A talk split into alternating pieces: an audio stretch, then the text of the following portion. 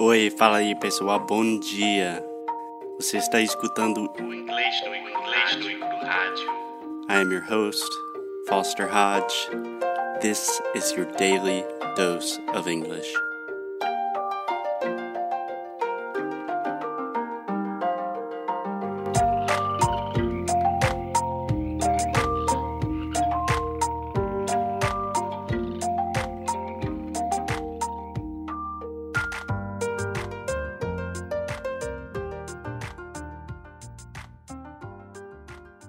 Hey, hey, what's up, guys? This is Foster from English no Crew. I'm here with everyone's favorite Alexia. Alexia. is that the crowd screaming? Yes. Okay. You realize this is a podcast, so it's not a group of people together listening to it. It's just Maybe one day, people. one day we could make a live podcast just like Chris Gerhard. Who is Chris Gerhard? I don't know his last name. It's always very difficult. Chris Gethard. Gethard. Yeah. So, for those of you who I imagine is everyone who has no idea what we're talking about, there is an American comedian. His name is Chris Gethard, and he has a podcast called Beautiful Anonymous. And Alexia and I love his podcast. It's so good. Yeah. Do you want to explain really fast what it's about? Yes, it's like someone calling him anonymously and talks about anything that this person wants to. So this person maybe can say, Oh, I just got divorced, I just had a kid, I am graduating, whatever. And it's for only one hour. And it's amazing to practice English listening. It's really good because it's you have a lot of exposure to different accents and Chris Gethard speaks pretty slowly and he's very funny, easy to He's awesome. understand. Yeah, I highly recommend oh, it. yeah, yeah, yeah. what what is that? Is that Chris Is Gethard? Uh-huh. Oh yeah, yeah. He always says this. okay, I'm debating whether or not we should cut that part out, but I think I'm going to leave it. So, Alexia, today I want to tell you a secret about learning English or learning any language. Tell me. You want to know what it is? Yes, I want. okay. What? No, it's just funny. So, I've been teaching English for almost 10 years, and I've learned other languages and I've taught other people other languages. And there is one thing that all people who are really fluent or really, really advanced in a language, there's one thing that they all have in common, like a secret that I immediately know if you're going to be fluent or not. Do you have any guesses? No, tell me. So I have this thing that I like to call the one friend rule. Basically, the idea is this. Let me know if it makes sense, Alexia. So, what I have seen in my experience as a teacher is that if you have one friend, and I'm not talking about Facebook friends, someone in a huge random WhatsApp group, I'm talking about real friends, people that you trust, that you like, that you can call if you have an emergency, a real friend that speaks the language that you want to learn. So, in this case, a real friend that speaks English, then you will be fluent. It's that simple. You don't need anything else. You don't need to listen to more episodes of English no Rádio. You don't need to buy Sound School. But these things definitely help. and that's it. All you need is one friend. What do you think about that? Do you think that's true? Do you think it's not true? I think it's true. First of all, I have you, right? So my English, it was good, but it wasn't that good. And I had 100% um, increase For on my. English. For Yes. sure. So when Alexia and I met, her English was really, really good.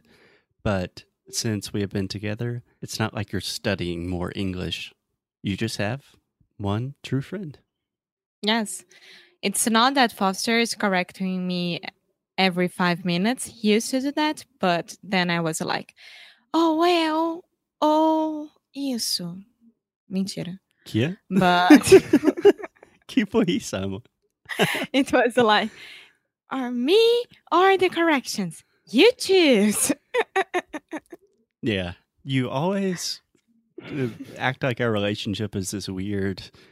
I don't know that I have a weird deal where, like, if you don't study English all the time, I'm going to break up with you. No, I'm just kidding. But uh, in the beginning, you were really, really tough Yeah, with me. I'm still tough. Maybe no, but maybe because I was going to meet your parents and you wanted really to be perfect and you were afraid of your parents' accent because it's from the south of United States and you were making me practice more than ever and I understand that and thank you for that mm. because it was really really good. Hmm. Ouviu? Yes. Gente? But the thing is, the more you speak without being afraid of it, the more you learn. Because your friend won't be correcting you as a teacher, it will be helping you as a person that likes you. So you don't have the obligation of being any student. So I think you learn better. yeah. Do you know what I mean? I know exactly what you mean. Yeah, the thing that you said about not being afraid, I think that really gets to why this idea of one true friend works. So for me, everyone says, like, oh, it's so easy to learn Portuguese because Brazilians are so friendly, so you can talk to them. But I traveled to the US and it's really difficult to make friends in the US. And that's why I lived in the US for a year and I still don't speak English. And I say that is not true because it's hard to make friends with Brazilians too. It's hard to make true friends. It's easy just to go out and kind of talk to people. But for my first month or two in Brazil, my Portuguese was bad and it was very difficult for me to make real friends. No. Oh, but then I moved apartments and I started living with my old roommate. What's up, Pablo? And mm-hmm. Pablo was my first friend. And immediately, like when I would go out with Pablo, everything changed. Like people would understand me, people would treat me better. I started getting more confident. And then I started meeting Pablo's friends. And then you and I became friends. And those things just happened, you know? yes. Yes. I think I think that's it. I, I don't think that is a, a rule. Like you should do that because you you will be get better. But I think that you should try to have a friend outside Brazil where both of you could speak English. It doesn't have to be uh, a native English speaker. Anyone that is speaking English with you. Yeah. And if you are in Brazil and you're thinking, well, that's easy for Foster to say, he already has a Brazilian girlfriend. Or that's easy for Alexia. She already has an American boyfriend who's an English teacher. Mm-hmm. And ela é muito gato. But this can be, for example, in my Spanish, when I was learning Spanish in Spain, I did not really learn until I made my true like friends. But nowadays, I don't talk to those friends every day. But I still have like when I do Spanish classes, I consider my Spanish teachers friends. They're people that I can call and talk to in Spanish all the time. So yeah. yeah. I think if you are wondering what you should do with your English, how you should study, you should spend less time studying grammar and vocabulary and more time looking for friends because that's the point. That's why we're we're learning languages, right? It's because we want to connect with other people. We want to make friends. Yes, we want to be part of a community. Exactly. And if you don't want to do that, this is probably not the right podcast for you. no, seriously. Um, É a verdade nua e crua. Inglês nua e crua. ponto com. Barra Mas rádio. sério, como a gente gosta de falar, só vai. Não tenha medo. É isso. Acho que é a melhor forma de você conseguir melhorar o seu inglês da melhor forma possível.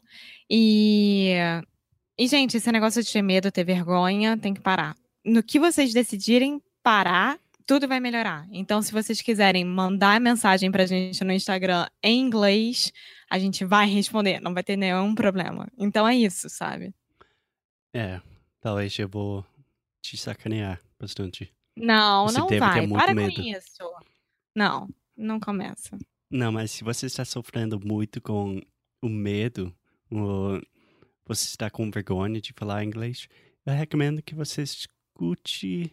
Não lembro do número do episódio, mas eu fiz uma entrevista com Anne Marie from Speak Confident English. E ela fala muito sobre. Ela é professora, mas ela é muito tímida também, mas não dá pra ver. Eu sou muito tímido. Pra perceber. É, não dá pra perceber. E é, é, é um bom episódio para aprender mais sobre que que é a vergonha e por que a gente tem vergonha de falar com outras pessoas. Sim. Sim. Então é mais ou menos isso. That's all, folks. That's all, folks. Go out, make some friends. It's the weekend. Okay, Ok. cool. See you, Alexia.